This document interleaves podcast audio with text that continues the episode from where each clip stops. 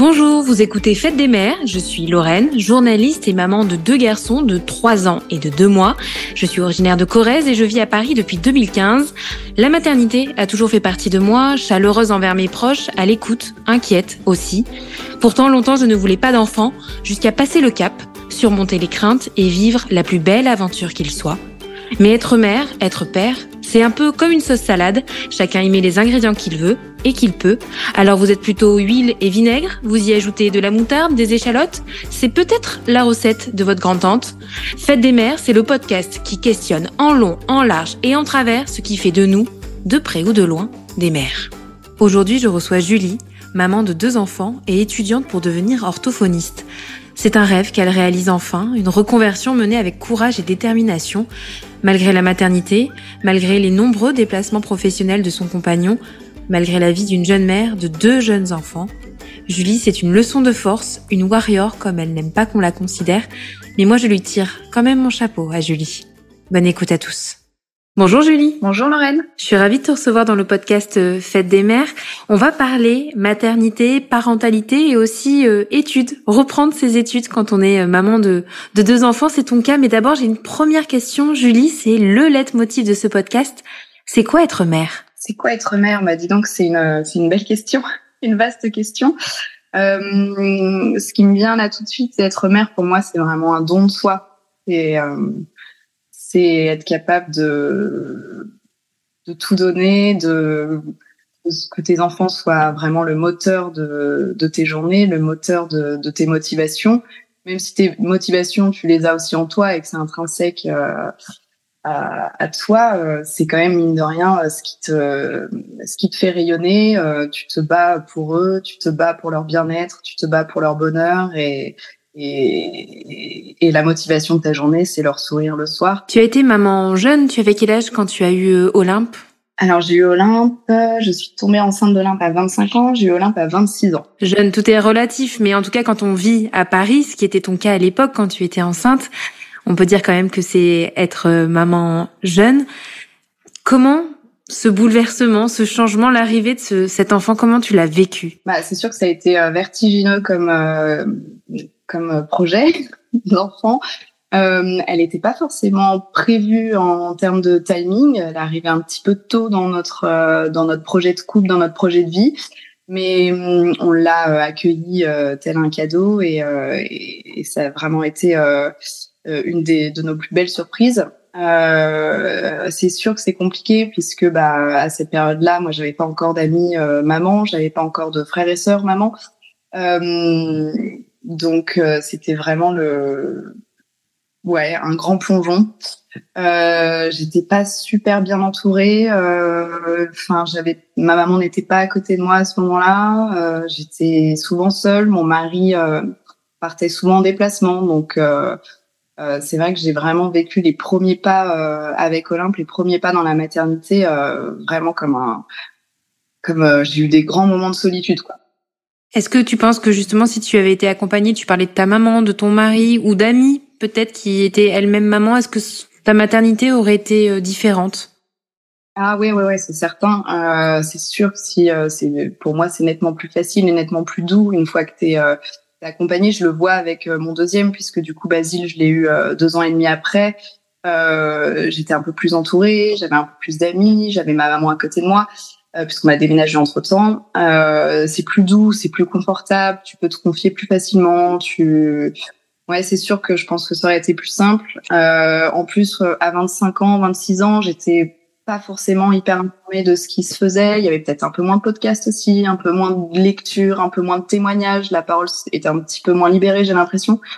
Et euh, tu t'isoles assez facilement en fait. Il faut pas hésiter à les rares euh, choses que je faisais, en fait, mon, mes rares contacts qui me rassuraient, c'était finalement mon cercle un peu de médecins, de sages-femmes, de pédiatres, euh, même parfois juste aller à la PMI quand j'avais des petites questions sur l'alimentation ou sur des pesées ou je sais pas. Et euh, en fait, finalement, mon cercle le plus proche, ça a été mon cercle de professionnels de santé qui étaient autour de moi. Tout à l'heure, quand je te posais la question, qu'est-ce que quelle est la définition, pardon, pour toi d'être mère? Tu me parlais de de se dépasser, de ce don de soi, mais finalement c'est aussi être entourée. C'est ça aussi peut-être être mère finalement, la mère quand on dit qu'il faut un village pour euh, élever un enfant, euh, il y a aussi cette euh, cette notion là que tu voudrais ajouter peut-être? Ouais, complètement. Euh, et c'est quelque chose que j'avais pas forcément vu moi à 25 ans quand je suis devenue maman. Et maintenant que je sais, c'est une certitude. Euh, on est mère, certes, mais on a besoin de effectivement tout un village. On a besoin de tout notre entourage. Bah maintenant, je suis beaucoup plus attentive à mes proches qui sont en train de devenir maman. J'en ai plein dans mon entourage, des copines, des belles sœurs, des, des sœurs, et hum, c'est quelque chose qui me qui est très important pour moi où j'ai je, je me prête euh, facilement euh, enfin, je facilement, je me je propose très facilement mon aide et, euh, et je suis assez attentive au moindre signal aussi de de d'isolement, de fatigue, de détresse, euh, parce qu'en fait les mères euh, le disent pas forcément toujours et ou à demi-mot. Il faut savoir interpréter les signaux, faut savoir lire entre les lignes. Et moi, je sais que c'est des. J'ai eu deux euh, dépressions postpartum, donc j'ai eu deux périodes très difficiles euh, post accouchement. Et hum, je suis pas certaine qu'on ait su intercepter moi mes signaux. Euh, et maintenant, vraiment, je fais des, je fais. Euh, tu parlais de leitmotiv. Euh, c'est un peu un leitmotiv de faire attention aux, aux mères qui sont autour de moi. Tu l'évoquais tout à l'heure. Vous avez quitté Paris pour Rennes. Pourquoi ce déménagement? Est-ce que c'est la maternité, la parentalité qui a suggéré euh, ce changement de, de lieu? Alors oui, mais pas que. Ça arrivait aussi pendant la période des confinements. Donc euh, nous, on a nos deux familles qui sont en Bretagne. On a eu la chance de pouvoir être confinés euh, chez nos familles euh, en Bretagne, donc au vert.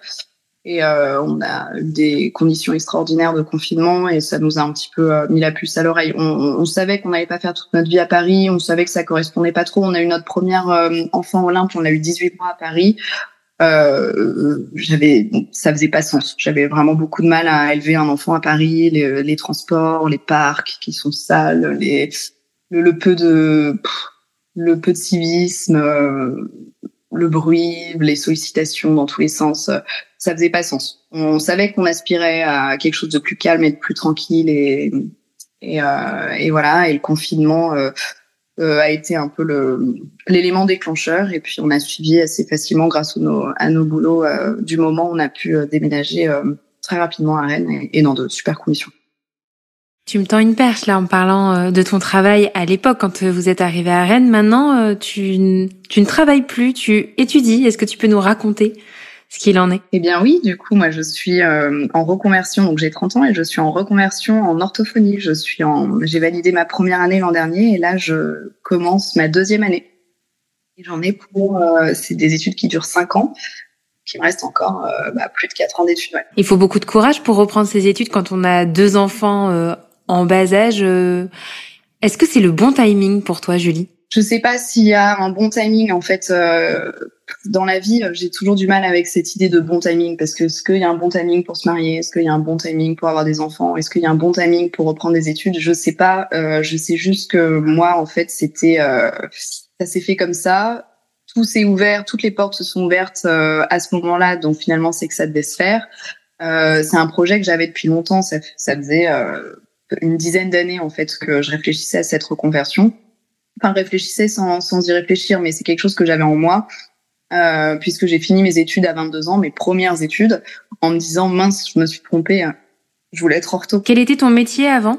Alors avant, euh, j'avais pas vraiment un métier euh, défini, mais j'ai fait des études de lettres, un master de ressources humaines, j'ai travaillé un petit peu en RH, et ensuite j'étais freelance, je faisais de la rédaction de contenu web à mon compte. Et j'ai également travaillé euh, dans un café qui embauche des jeunes en situation de euh, handicap, donc euh, des jeunes porteurs de trisomie 21 ou euh, des jeunes autistes. Donc j'étais encadrante d'un café. Et pourquoi l'orthophonie? Pourquoi l'avoir eu toujours en tête finalement ce, ce métier, cette vocation? Eh ben j'essaye de me rappeler et en fait je me rappelle pas. C'est vraiment ce genre d'évidence qui tombe comme ça sans trop qu'il y ait de, de vraies raisons en fait. Mais c'est en parlant à des copains en me disant, tu sais, au fait, euh, je me suis reconvertie, euh, je, commence mes études d'ortho. C'est des copains que j'avais depuis 10-15 euh, ans qui me disaient, mais enfin, enfin. Je dis, mais enfin, c'est-à-dire, mais ça fait 10 ans que tu en parles, ça fait 10 ans que enfin, il y a 10 ans, tu nous en parlais déjà.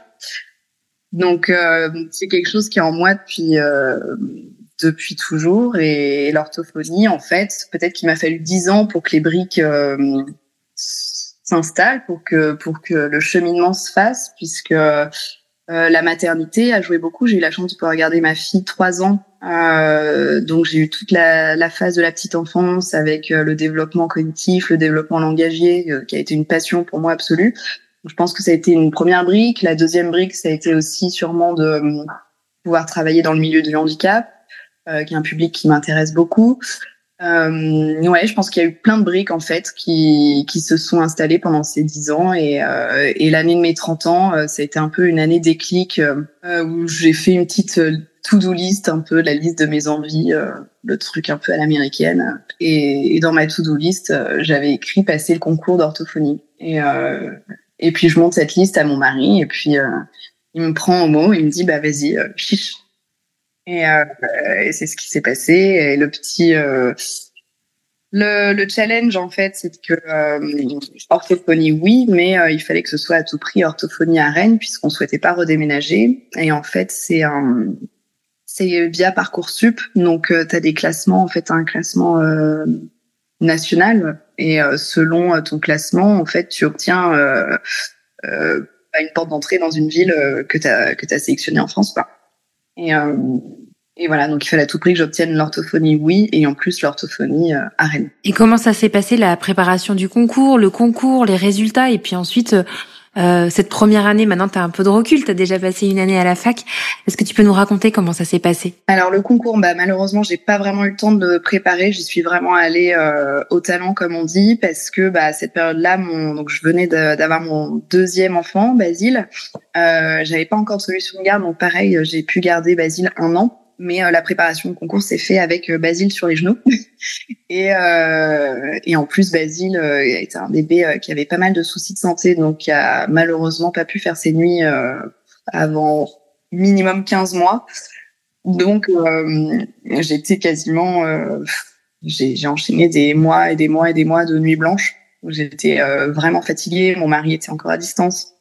Euh, c'était une période assez compliquée de ma vie et pour autant, je savais qu'il fallait euh, que je garde le cap et que euh, et qu'il y avait une carotte à la clé et que le concours c'est d'ortho, c'était c'était le rêve de ma vie et qu'il fallait pas que je passe à côté, que c'était l'année de mes 30 ans et que c'était maintenant que jamais. Euh, voilà, il y avait un espèce de truc moteur mine de rien dans cette fatigue et cet épuisement le plus total. J'avais quand même un, un moteur dingue et et voilà, le concours s'est passé bah, finalement plutôt en douceur puisque j'ai obtenu euh, bah, ce que je voulais. J'ai pu avoir Rennes. Euh, à ce moment-là, pour le coup, j'ai été assez entourée mes, j'étais bien entourée de mes copines puisque j'avais pas pu, euh, j'avais pas de garde non plus pour le jour de mon oral à, à Rennes. C'est des amis qui sont venus de Rennes, de Paris, qu'on sautait dans un train direct pour venir garder les enfants. Et je me rappellerai toute ma vie euh, la veille du la nuit qui a précédé mon oral à Rennes. Euh, j'étais en nuit euh, complètement blanche.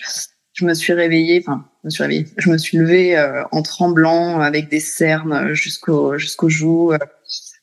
Euh, c'était, enfin ouais, vraiment j'étais au, bout de moi-même quoi, et euh, j'annonce à mes copines euh, que je me présenterai pas à l'oral parce que parce que j'étais pas en capacité physique de le faire et que j'avais pas du tout envie de me présenter devant un jury dans cet état-là. Et et mes amis m'ont dit bah écoute, on n'est pas venu là pour rien, tu files prendre ta douche, je te fais couler un café et tu dégages. tu vas passer ce concours. Et en fait, elles m'ont foutu un gros coup de pied, euh, un gros coup de pied aux fesses. Et, euh, et, heureusement, grâce à elles, je me suis présentée euh, dans le jury. Et, et à ce moment-là, c'est comme si c'était rien passé euh, de la nuit, un énorme coup d'adrénaline. Et je savais que j'étais au bon endroit au bon moment et que ma vie était en train de se jouer euh, à ce moment-là. Et, et j'ai eu de la chance.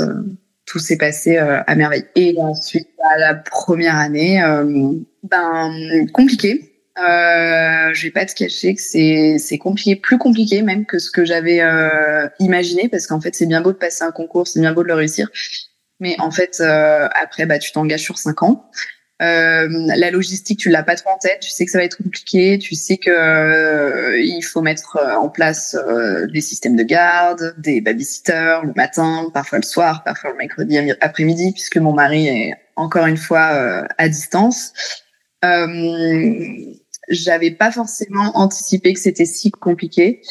Et euh, et ouais, ça a été euh, vraiment la première année. On s'est pris un peu une douche froide euh, avec mon mari, tant sur le rythme que le contenu des cours aussi, qui était très dense, euh, sur le niveau, sur la gymnastique avec les enfants qui sont eux encore en bas âge, avec des nuits encore parfois chaotiques, avec l'hiver à passer qui est long, avec toutes les maladies infantiles, avec ouais, enfin la vie de maman quoi. Mais c'est vrai que c'est difficile de de tout jumeler en étant étudiante avec euh, tes copines euh, qui elles en fait ont 17 18 ans puisqu'elles sont en sortie de bac et qui ont euh, bah, toute leur soirée pour travailler, tout leur week-end pour travailler, toutes leurs vacances.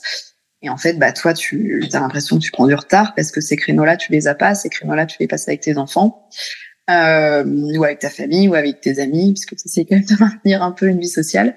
Mais ouais, la gymnastique est, est compliquée. Et quel est le secret alors pour euh, tout mener de front? Je pense qu'il faut vraiment être euh, très bien organisé. Euh, ce que je ne suis pas en plus, ce que je ne, ce que je n'étais pas en tout cas, et que j'essaye de plus en plus euh, de devenir. Mais euh, en tout cas sur la, parce que mine de rien, une reconversion à cet âge-là et puis avec ce schéma familial, ben c'est c'est pas un projet perso, c'est un projet de famille. Donc euh, il faut, faut que tout soit bien clair, faut que tout soit, faut que le l'objectif il soit commun. Euh, donc on essaye d'établir des listes communes, on fait des plannings communs, on s'est entouré de babysitters euh, qui nous aident beaucoup euh, parce que souvent mes horaires de cours ne correspondent pas et ne coïncident pas avec les horaires de sortie d'école ou sortie de crèche. Euh, voilà, faut vraiment avoir un, une organisation euh, béton. Euh, quand mon mari revient de ses déplacements qui prennent leur lait, qui m'offre des possibilités de pouvoir aller travailler à la bibliothèque des journées entières. Euh, ce qu'on fait souvent pendant les vacances. En fait, les vacances scolaires, c'est généralement des créneaux où moi je suis à la bibliothèque euh, quasi toute la journée. Et aussi, euh, on parle pas de l'aspect financier, mais euh, c'est quand même un aspect euh, hyper important parce que si on n'avait pas blindé cet aspect-là, euh, clairement mon projet il n'aurait pas pu aboutir. Euh, puisque moi en fait j'ai pu obtenir de, de Pôle Emploi. j'ai pas eu d'aide Pôle Emploi, donc donc c'est mon mari globalement qui travaille pour subvenir à, à tous les quatre. Tu n'as aucune bourse tu n'as aucune aide pour financer tes, tes études. Ouais, si justement c'est ce que j'allais te dire, euh, parce que j'ai pas eu d'aide de Pôle Emploi, parce que j'ai pas eu d'aide de la région Bretagne et parce que euh, je voyais que euh, ça commence, enfin ça allait être euh, compliqué, euh, j'ai pu obtenir un, une bourse du Cruz. Donc heureusement, je suis étudiante boursière. Et malgré toutes les difficultés que tu viens de, de décrire, hein, euh, Comment comment tu arrives à te motiver et à passer au-dessus de ces difficultés pour euh, justement atteindre ton objectif? Bah là, je pense que c'est vraiment le, c'est une histoire de vocation. C'est que euh, vraiment euh, l'orthophonie, moi, c'est c'est un métier passion. Et euh, même si c'est difficile dans les faits, quand j'en parle à mon entourage ou quand j'en parle à des personnes extérieures qui me disent waouh quel courage, et en fait, moi, je le vois pas du tout comme ça. C'est quelle chance. J'ai vraiment une chance incroyable de pouvoir réaliser mon rêve, même si c'est à 30 ans. En fait, c'est pas grave. Euh, je peux quand même atteindre ce rêve-là grâce à mon mari qui me soutient et qui me suit depuis le premier jour. Euh, grâce à des enfants qui, mine de rien, je pense, ont compris que l'enjeu était, euh, qu'il y avait un enjeu et que quand maman était toute seule à la maison, avec des journées euh, intenses et des soirs intenses, puisqu'une fois qu'ils sont couchés, bah, moi, je dois continuer à travailler. Euh, mine de rien, ils sont assez souples, ils sont assez euh, assez cool. Donc en fait, il y a une dynamique euh, familiale qui est qui se fait bien et euh, qui, est, qui est porteuse. Donc moi, je vois vraiment ça comme comme une chance et, et, j'ai j'ai qu'un truc en tête, c'est c'est d'être diplômée et d'exercer le métier de mes rêves. Donc donc c'est facile de, de trouver la motivation, c'est facile en fait. Là, je t'ai parlé des, des, des, points un peu plus compliqués parce qu'il faut les avoir en tête avant de se lancer dans un tel projet. Il faut, faut bien avoir euh, le conscience que c'est un vrai challenge quotidien. Mais la motivation, je l'ai tous les jours. Je vais en cours, euh, en courant, en fait. Parce que tu adores ce que tu fais, tu es passionné par ce que tu fais, et, et donc cet objectif, tu veux le tenir? Euh, je voulais te poser une question. J'ai lu un livre cet été que je conseille à, beaucoup, à tout le monde même de lire. Euh, Billy Preti a, disparu de l'autrice Sophia Astrabi. Elle a écrit ce livre. En tout cas, elle a terminé le script de ce livre euh, quelques semaines après avoir accouché de sa troisième fille. Et elle dit dans la préface euh, qu'elle se devait de rendre à temps ce manuscrit pour ne pas se dire qu'un jour, ses enfants l'ont empêché de réussir ou d'atteindre ses objectifs, d'atteindre ses rêves. Est-ce qu'il n'y a pas un peu de ça aussi, Julie? Quand tu travailles et quand tu, tu, tu, vis deux ou trois journées en une journée et, et que, et, que tu persévères? Peut-être, peut-être. Il y a peut-être un peu de ça, mais euh, tu vois, moi, je le vois aussi comme, euh, comme un peu une, quand je disais au début que mes enfants étaient un moteur et que, euh, en fait, j'ai envie de leur montrer que tout est possible. Et j'ai envie de leur montrer qu'on peut, qu'avec du courage, de la persévérance, de la motivation, de l'organisation, un peu de chance aussi. Il y a quand même le facteur chance. Avec tout ça réuni, on peut tout faire. Et, euh, et c'est un peu le message que j'ai envie de leur transmettre aussi. J'ai envie de qu'ils aient l'image euh, d'une maman euh, motivée, déterminée, courageuse, euh, et qu'on peut atteindre ses rêves. C'est ça que j'ai envie de leur transmettre peu importe ce qu'ils font, peu importe ce qu'ils vont faire, mais qu'ils le fassent à fond, qu'ils le fassent vraiment, qu'ils le fassent avec le cœur. En fait, j'ai envie qu'ils vibrent. J'ai envie qu'ils vivent comme je vibre. Donc euh, peut-être que en fait, en... c'est ça le message euh, qui est sous-jacent aussi dans tout ça, c'est que dans cinq ans, euh, mes enfants seront plus grands, ils sont peut-être en mesure de comprendre vraiment ce que je fais comme métier et ce que j'ai fait, euh, toutes les étapes qu'il m'a fallu pour en arriver là. Et, et on en discutera et j'ai envie qu'ils aient ça en mémoire j'ai envie que ça les guide un peu. Ouais. Tu es maman d'une petite fille et d'un petit garçon. J'avais une question à te poser à, ce sujet-là. Tu as des valeurs à leur transmettre, on vient d'en parler. Est-ce qu'elles sont différentes selon qu'on a une fille et qu'on a un garçon? Eh Ben, je me suis toujours demandé.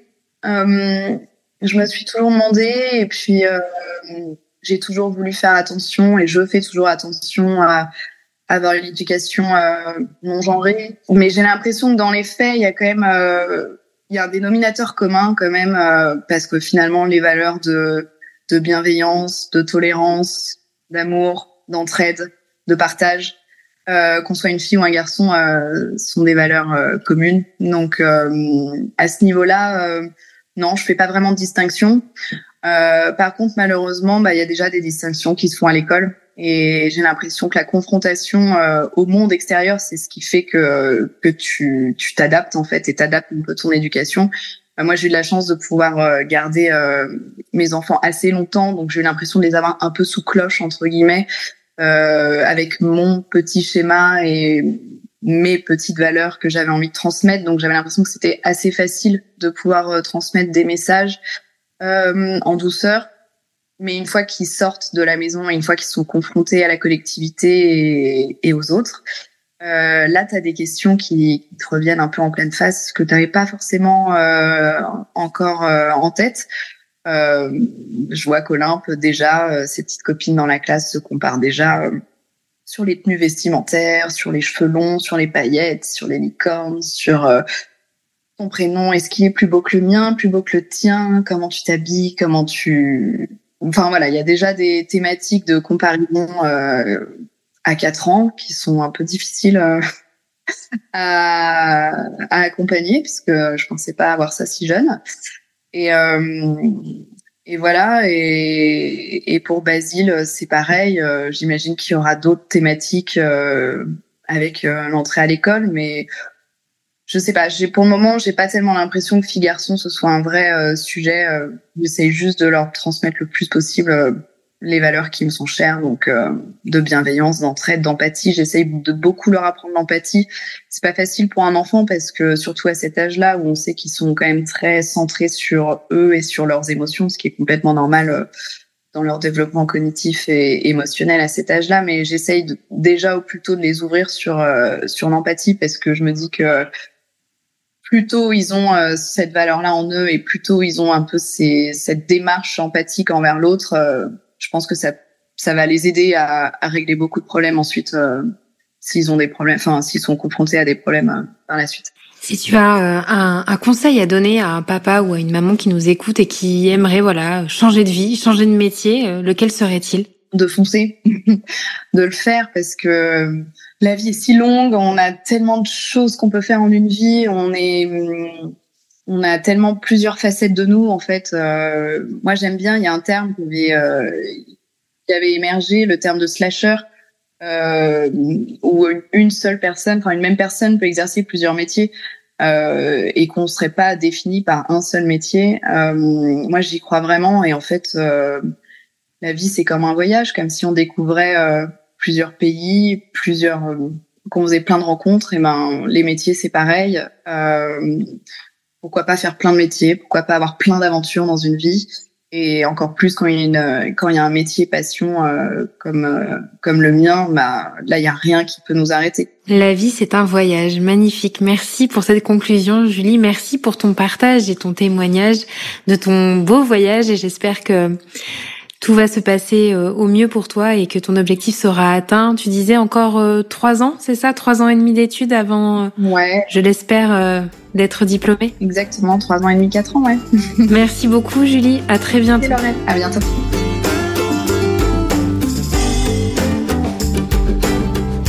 Vous venez d'écouter un épisode de Fête des mères. Ce podcast est un projet personnel financé par mes propres moyens. Alors si ça vous a plu, n'hésitez pas à mettre une note positive. Et si vous voulez me raconter votre histoire ou tout simplement discuter, on se retrouve aussi sur Instagram, Fête des mères, le podcast. À très vite.